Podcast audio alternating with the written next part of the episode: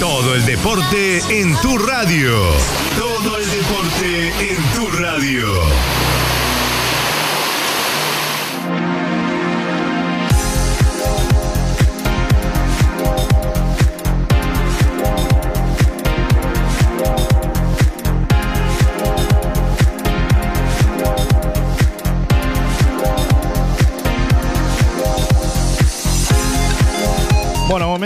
La columna deportiva con nuestro querido compañero Nico Pérez, presentada como siempre por Casa Las Garzas, cabañas equipadas con parrillero individual y estufa de leña, ubicadas en un punto estratégico de La Paloma. Casa Las Garzas, 098-218-783. Nico Pérez está para hablar de Juegos Olímpicos en primera instancia y luego tocar lo más importante de- del fútbol y todo lo que ha pasado en nuestro país en estas horas. Nico, ¿cómo anda usted? ¿Qué dice mi amigo? Buen día.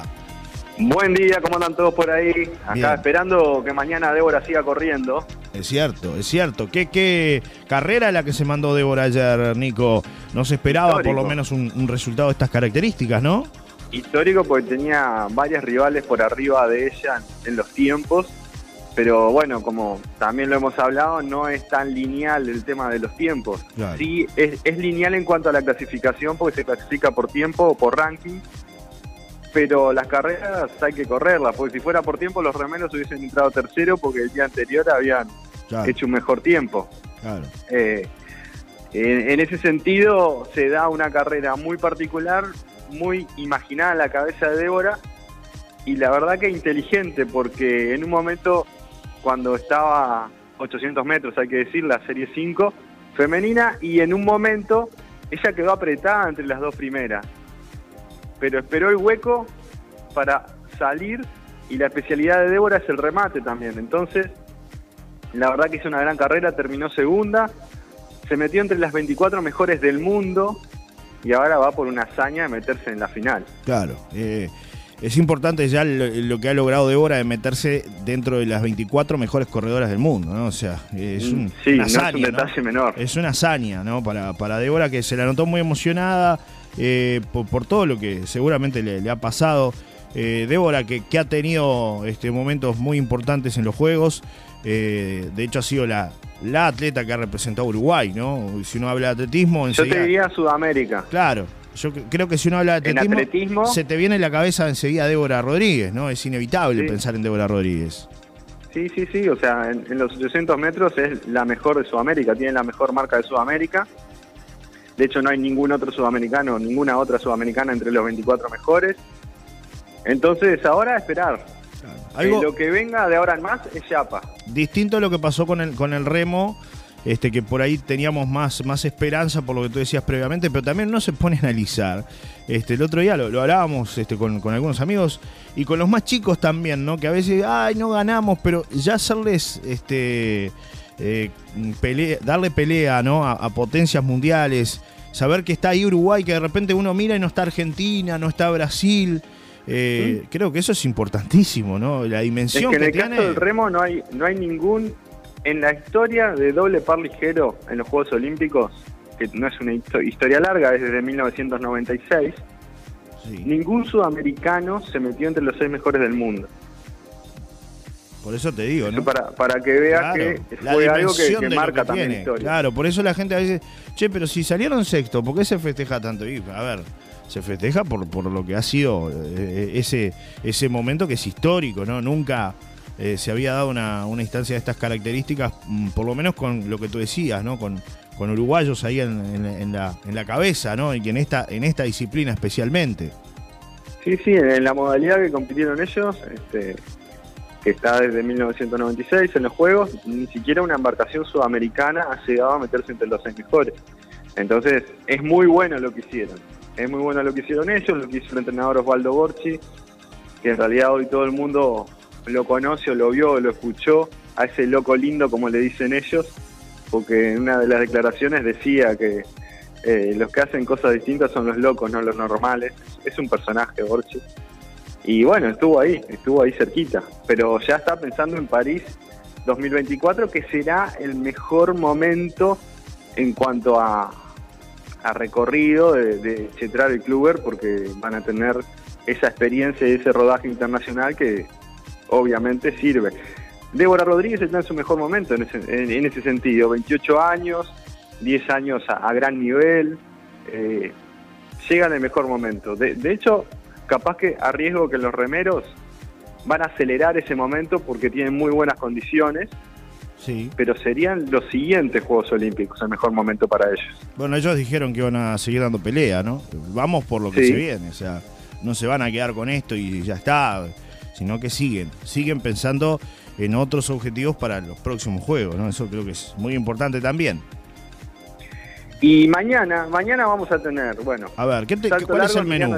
7 y 10 de la mañana. 7 y 10, tempranito, cuando canta el gallo. Y Débora Rodríguez a las 9 y 10 de la mañana. Así que un sábado para levantarse con el mate y ver a los uruguayos ahí compitiendo. Bien, Nico, ¿y en el menú para el fin de semana es eso o tenemos algo más el domingo previsto en Juegos Olímpicos de participación el domingo tenemos a María Pía Fernández que va en una hora que no me acuerdo, pero me parece que era las 21.50 o 21.35 del domingo, que sería la mañana de Tokio. Perfecto. Así que, bueno, María Pía va en los 1500 metros. Ahí tenemos entonces la participación charrúa para el fin de semana, ¿no? Para que vayan agendando ahí todos los, los detalles. Entre fútbol y, Juegos Olímpicos. Exactamente. Dejamos de lado los Juegos Olímpicos, nos metemos en fútbol, segunda división. Ayer, bueno, perdió Rocha. Eh, marchó con Danubio. 1 a 0, un partido que no, no, no, jugó bien Rocha, la verdad, yo lo estuve viendo, no, no tuvo prácticamente ocasiones o situaciones de gol claras en el partido. Fue todo de Danubio y si ganaba 2 a 3 o 3 a 0 Danubio estaba bien porque este, creo que hizo un mejor papel en este partido, un gran trabajo del arquero Donato en el equipo celeste, que, bueno, ha sido el sustituto y el delantero Estefano, no. ¿Eh? Del delantero Estefano.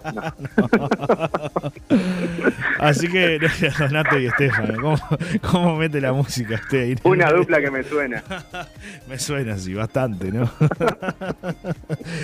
bueno, fue lo que pasó, ¿no? Rocha no, no pudo y las posiciones siguen siguen este, teniendo como puntero Racing, ¿no? sí, que no ganó, pero empató con Albion 0 a 0. Defensor le ganó Uruguay Montevideo 2 a 0.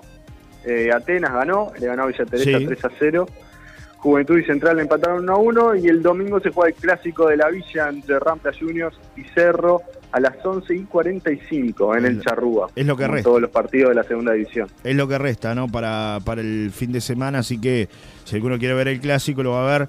Racing este, marca la primera posición del torneo con 19, seguido de Danubio, que ganó y se metió segundo porque Juventud, Juventud empató y eso le dio la chance a, a de meterse en la segunda posición. Juventud 16, Albion 15, ¿quién decía, no? Albion 15, está cuarto Albion. Este, Defensor 14, Atenas 13, Rocha 11, Central Español 11, Uruguay Montevideo 10, Cerro 7. Rampla 6 y Villa Teresa 5. Uno que pensaba que, ah, no, Danubio, Cerro, Defensor, bueno, van a, va a estar entre ellos tres, ¿no? La, definición de. Reñida segunda división. Y ya se está por cerrar la primera rueda, ¿no? La próxima fecha será la, última de esta primera rueda. Entonces, así va un poco el panorama, ¿no? Tras, tras el cierre de esta eh, primera rueda. Esa es la tendencia, por lo menos, ¿no? Lo que se ha dado hasta acá. Exactamente, y mientras vos me buscás la fecha de primera división, porque imprimí la, que ya se jugó, o sea, no tan dormido que... bueno, no pasa Ahora nada. me estoy fijando y digo, pero este partido yo lo vi. Nada, no pasa nada, Nico. Pero mientras le cuento a la gente que ayer estuvo el presidente de la Conmebol eh, recorriendo el Estadio Centenario, Alejandro Domínguez, obviamente con autoridades de la Asociación Uruguaya de Fútbol, de CAFO, que es quien administra el Estadio Centenario, y de la Secretaría de Deporte también andaba Sebastián Bausá por allí, y se dieron las fechas oficiales de lo que serán las finales de Copa Libertadores, Copa Sudamericana y también eh, la Copa Libertadores Femenina. Es verdad. Eh, que van a ser la Libertadores el 27 de noviembre y la Sudamericana el 20 de noviembre. Bueno, y probablemente con público también. Claro, detalles muy interesantes, ¿no? Con respecto a lo que a lo que se viene para, para nuestro país, ¿no? Este, es, bastante alentador todo lo que va a suceder porque hacía mucho tiempo no teníamos este, finales. No, y además le sirve Uruguay porque le dejan el estadio en buenas condiciones. Eh, eso es lo, lindo, el centenario va a quedar una moderna, una maravilla, una obra de arte es el centenario, va a quedar mejor todavía, ¿no?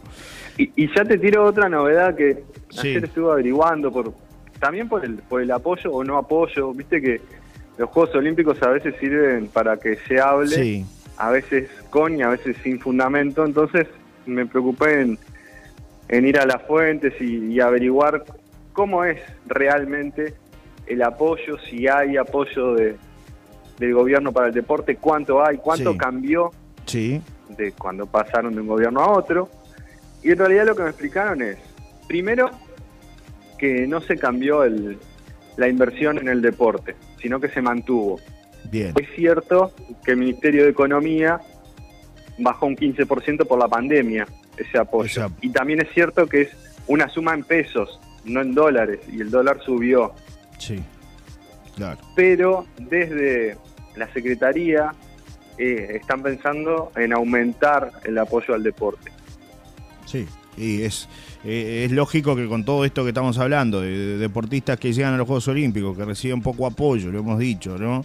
Eh, se apoya, pero no como se debería, ¿no? Eh, uno compite contra potencias que tienen otro tipo de ingresos, evidentemente, ¿no? Para poder Sí, hay, hay becas, hay varias becas de, de 1.150 dólares, deportistas que están en los Juegos, Sí, más una partida que se dieron por dos lados que se consiguen apoyos de unos 6.500, 7.000 dólares para cada uno que representa a Uruguay en los Juegos Olímpicos. claro. Claro, después uno se puede pensar igual en el No, resto. no quiere decir que sea suficiente. Claro, no, y uno se, pero uno se pone a pensar también, Nico, en el, en el resto, ¿no? Eh, Esto es porque son deportistas de élite y van a representar a, a Uruguay en los Juegos Olímpicos. ¿Cuántos hay que tienen de repente el potencial, ¿no? Y que mm, por un tema meramente económico muchas veces quedan por el camino. Eh, ¿Cuántos? Bueno, sobre eso no? también averigüé y se está pensando en aumentar la cantidad de becas Bien, para que esos chiquilines que decís vos tengan la posibilidad de seguir. Es una buena noticia esta. Nico, eh, tengo la fecha acá de lo que se viene, cambiamos de tema radicalmente, metemos fútbol uruguayo, torneo de apertura. Hoy, hoy van a estar jugando Rentistas y Cerro Largo a las 15 horas.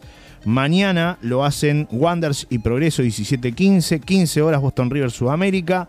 El domingo se van a estar enfrentando Nacional, Deportivo Maldonado 20 y 30. Torque, eh, Liverpool, 12.45. Lo doy todo desordenado porque fue así como, como lo recibí.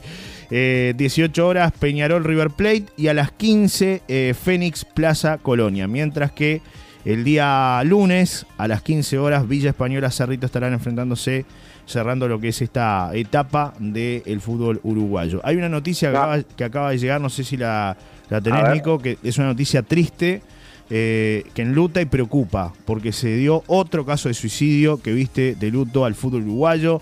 Se trata de Maximiliano Castro, de 46 años, fue exjugador de Central Español, Deportivo Maldonado, Sí. Bellavista, Uruguay Montevideo Rampla Juniors. Dice el detalle, lo está informando a esta hora Montevideo Portal con respecto a eh, bueno, una, una situación este, Ah, muy triste. terrible. Es el tercer episodio eh, en estos últimos días, ¿no? Eh, recordamos lo que pasó con Williams Martínez, luego Emiliano Cabrera y hoy, lamentablemente, tenemos que dar esta noticia triste eh, de Maximiliano Castro.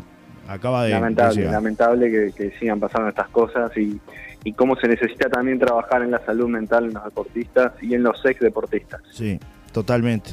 Una situación realmente triste que, repito, acaba de llegar, se acaba de confirmar, lo están informando varios medios a esta, a esta hora. Eh, Bueno, el pésame para la familia Maximiliano Castro, que es sí, terrible. Sí, totalmente, totalmente, ¿no? Este fue mediocampista mixto, jugaba por el sector derecho, Sí. era un 8 a la antigua con marca, recorrido por su carril y buena pegada. Surgió en Central Español donde debutó en el 95 y luego tuvo un pasaje, eh, otro pasaje en el 99. Pasó a filas del Deportivo Maldonado en el 2002, recaló en Bellavista, en el 2004 retornó a Central. En el 2005 llegó a Uruguay Montevideo y dos años después pasó a vestir la camiseta de Rampla, club en el que se retiró en el año 2008 con 34 años. Hace pocos años, eh, indica el detalle, el de Castro, quien hace pocos años sufrió la pérdida de un hijo por cáncer, fue el tercer suicidio de un futbolista en lo que va de el mes, indica el detalle. ¿no? Se cierra julio, un julio nefasto, negro, triste eh, en este sentido. ¿no? Sí, sí, horrible, horrible. Yo creo que, que hay que trabajar en eso y, y urge hacerlo lo antes posible. Nico, eh, ¿algo más para aportar, para contarle a la gente con respecto al, al deporte? No, básicamente recordar eso, 7 y 10 de la mañana, Emiliano Laza en salto largo este sábado y Débora Rodríguez en los 800 metros semifinal a las 9 y 10 de la mañana. querido Johnny. Bien, y en cuanto a otras disciplinas deportivas, Nico, de lo que has visto, ¿qué te ha gustado más? Además de los uruguayos, por supuesto, la participación de, de los charrúas. Voley, voley me ha gustado mucho. Voley playa y voley indoor. Eh, la verdad que, me ha gustado pila.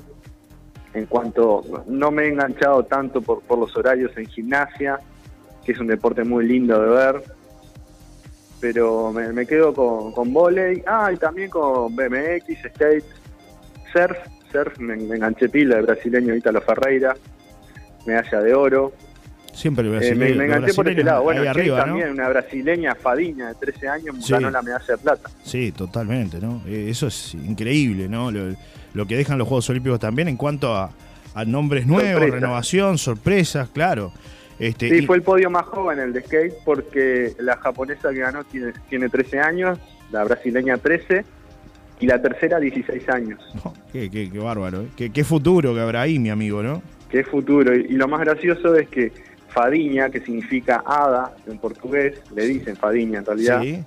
Hacía seis años, Tom Hawks, uno de los fenómenos del skate, había grabado un video de ella en Brasil, este, vestida de hada, haciendo piruetas con el skate que se caía dos veces y volvía y se tiraba de nuevo hasta que le salía bien. y ahora con 13 años es medalla olímpica, increíble. Persevera y triunfarás, ¿no? Más que nunca. Exactamente. Es así.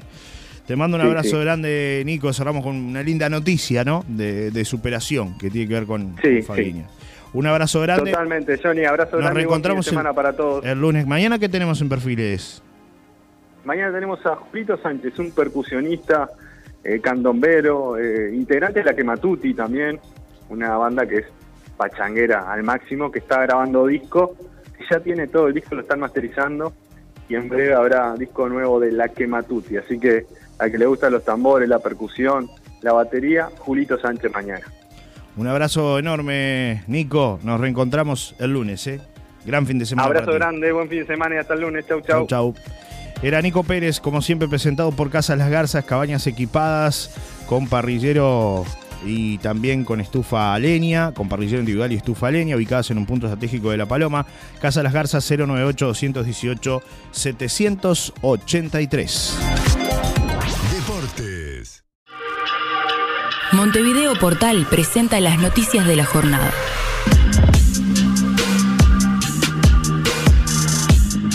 Más violencia, agredieron a golpes de puño a una maestra y el lunes hay paro de maestros en Montevideo. El hecho ocurrió en la escuela 179 de Punta de Rieles a primera hora de la mañana, indica el detalle. Una maestra de la escuela 179 de Punta de Rieles fue agredida a golpes de puño este viernes al comienzo de la jornada, informó 970 Noticias y confirmó luego Montevideo Portal. Daisy Iglesias, secretaria general de la Asociación de Maestros del Uruguay, ADEMU, dijo a Montevideo Portal que el hecho ocurrió en el retiro escolar de la escuela, que estaba obstruido por la camioneta de la agresora madre de una alumna de la escuela que no permitía a nadie estacionar ni entrar por Camino Maldonado. Iglesias explicó que la maestra le pidió que retire el auto a la agresora. La agresora lo hizo. Cuando la maestra le va a decir que por favor no vuelva a obstruir la entrada, la mujer la agrede a golpes de puño en la entrada de la escuela delante de todo el mundo, comentó. La maestra hizo la denuncia y fue atendida en una coronaria. Dos compañeros maestros la llevaron a su casa. Tiene dos cortes en la cara debido a los, puñetazos que recibió, señaló. Además, desde ADEMU pedirán que la ausencia de la maestra correspondiente este incidente no le pesen a ella ningún efecto de descuento. Iglesias sostuvo que cuando hay agresión física a un colega en ejercicio de su trabajo hay un mandato a cumplir, que es el paro de maestros y profesores afiliados de ADEMU, por lo menos en Montevideo en principio. Ponerse al día a la calle está reunido con diputados y senadores que integran la coalición en Suárez y Reyes. El encuentro se da mientras se discute el proyecto de rendición de cuentas en diputados y durante el proceso de validación de firmas para habilitar el referéndum contra la LUC. Galardonada, una científica uruguaya gana un premio internacional para estudiar un parásito de la toxoplasmosis. La investigadora del Instituto Pasteur, María Eugenia Francia, se enfocará en el estudio de este parásito que causa la toxoplasmosis. Cépico Andrade escarneció a Salinas por resultado en el Sindicato Médico del Uruguay y en Twitter se armó la pelea. En luta y preocupa, otro suicidio viste de luto al fútbol uruguayo. Se trata de Maximiliano Castro, de 46 años, un exfutbolista que tuvo un pasaje muy importante por Central eh, Español, por Central Español. A flor de piel, Tokio 2020, la emoción de Débora Rodríguez tras la clasificación a las semifinales. El number one, el saludo de un medallista olímpico, Dressel a Enzo Martínez en su debut. La carga tiene que llegar. Camioneros denuncian el lamentable estado del paso fronterizo en el puente de Fraiventos. Nostálgico, un anciano alemán afronta un juicio por tener en su casa un tanque de la Segunda Guerra Mundial. Juegos Olímpicos, Débora Rodríguez, la atleta que marca época con un nuevo mojón, indica Andrés Cotini en Montevideo Portal. Mal camino, una mujer murió en un accidente de tránsito en San Carlos. Día de Perros da Silva detalló caso de matanza de ovejas y disparó contra colectivos animalistas. De armas tomar, armas largas y miles de municiones fueron incautadas en un operativo en Nuevo Berlín. Estos son solo algunos de los temas que ustedes podrán encontrar en el día de hoy a través de Montevideo Portal. Estas fueron las noticias del día por Montevideo Portal. Por más información, léenos en montevideo.com.uy. Para todos, todo.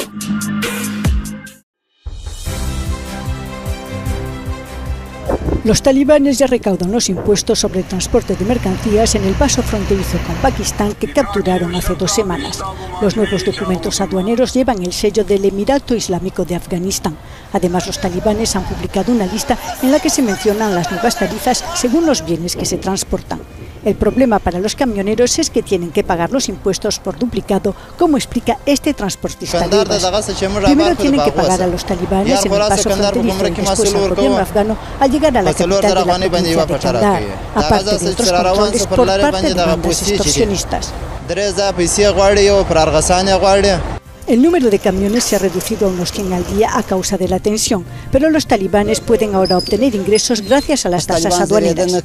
Los talibanes no respetan, explica este comerciante pakistaní. La gente está contenta y cruza la frontera felizmente. De momento hay algunas dificultades por parte del gobierno pakistaní que no deja la frontera abierta todo el día, pero los talibanes están negociando esto. El puesto fronterizo capturado por los talibanes es clave por ser paso obligado al puerto marítimo de la ciudad pakistaní de Karachi.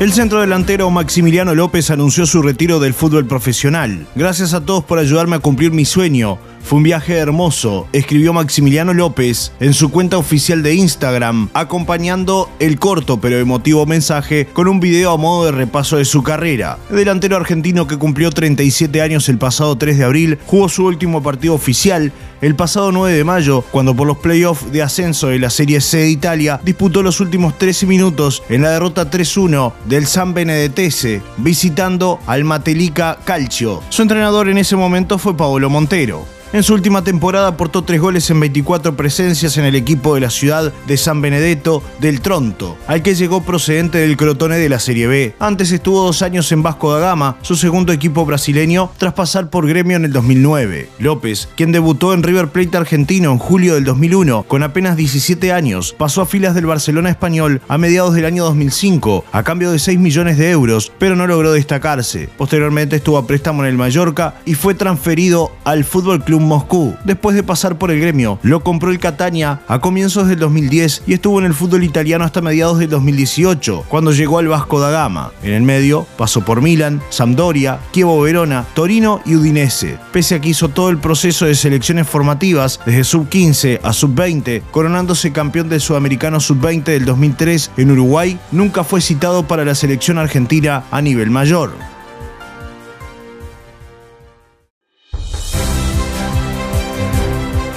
Rocha Fútbol Club perdió 1 a 0 con Danubio. Los celestes que jugaron de negro perdieron 1 a 0 ante Danubio en el estadio Charrúa. En la próxima fecha jugarán ante Albion y cerrarán la primera rueda ante Cerro. En otros resultados de esta fecha, Juventud y Central Español igualaron 1 a 1. Luis Aguiar convirtió el gol del Pedrense y Mauricio Alonso el de Central Español. Mientras que Atenas derrotó 3 a 0 a Villa Teresa. Catiel Sánchez a los 40 minutos, Matías Britos a los 45 y Valentina Moroso a los 83 conquistaron los goles del equipo azulgrana.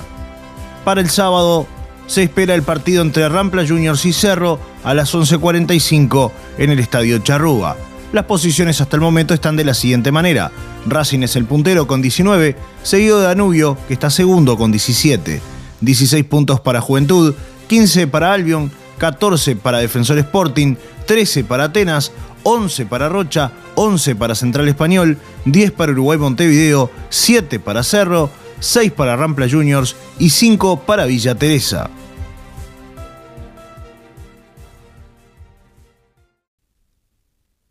Vecinos del balneario Costa Azul y La Aguada, que tienen casas frente al océano, le están reclamando a la Intendencia Departamental de Rocha construir una barrera para evitar que el océano continúe derrumbando viviendas cuando el mar crece en esa zona de la costa del departamento de Rocha. En este momento hemos eh, llevado adelante un estudio con el INFIA, con el instituto correspondiente de la Facultad de Ingeniería, que ya lo tenemos preparado, que está la solución para ese frente marítimo de alrededor de unos mil metros en la costa. Eh, es una obra del entorno del millón de dólares que obviamente lo que estaremos entrando en los próximos días, buscamos distintas formas de financiamientos en banca pública y banca privada. Eh, vamos a presentar la semana que viene muy probablemente, porque ya el proyecto está terminado, está determinado además el conjunto de padrones que serían beneficiados con esta, con esta obra eh, millonaria y que eh, obviamente lo vamos a pasar por la Junta Departamental porque va a ser a un plazo de alrededor de unos siete años son las ofertas crediticias que tenemos. Y lo termina pagando el vecino en la contribución inmobiliaria. Exacto, nosotros acabamos de votar en el presupuesto quinquenal eh, la creación de la contribución especial por mejoras eh, que no existía en el ordenamiento jurídico departamental y que es para obras de carácter extraordinario, que tienen un monto muy importante económicamente y que beneficia un núcleo reducido de personas, incrementándole el valor inmobiliario de lo que tienen. Entonces, bueno, en este caso se va a pagar a 30 años con una sobrecuota por encima de la contribución inmobiliaria, algo que ya habíamos hablado con los vecinos. ¿Puede incluir aguas dulces o es otras situaciones?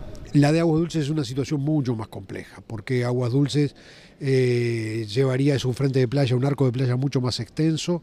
Eh, hay viviendas en distintos niveles y frentes, no es prácticamente una línea continua como es la de la Aguada, demandaría una inversión mucho más grande y un estudio más profundo. Era el intendente de Rocha, Alejandro Umpierres.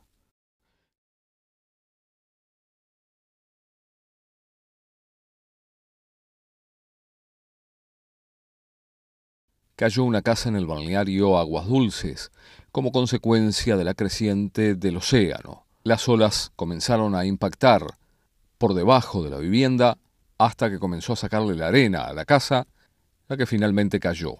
Dardo Techera, vecino de la zona, decía. Esta movida eh, comenzó antes de ayer, ya fue preparando eh, directamente, eh, vamos a decir, el mar se va acercando y va golpeando contra las casas. Este, allí lo preparó, ayer eh, levantó más, pero fue socavando las casas, eh, por ejemplo, de abajo, le quitó el piso, ya cayó el piso al no tener arena debajo, y bueno, le llevó muebles también, ¿no?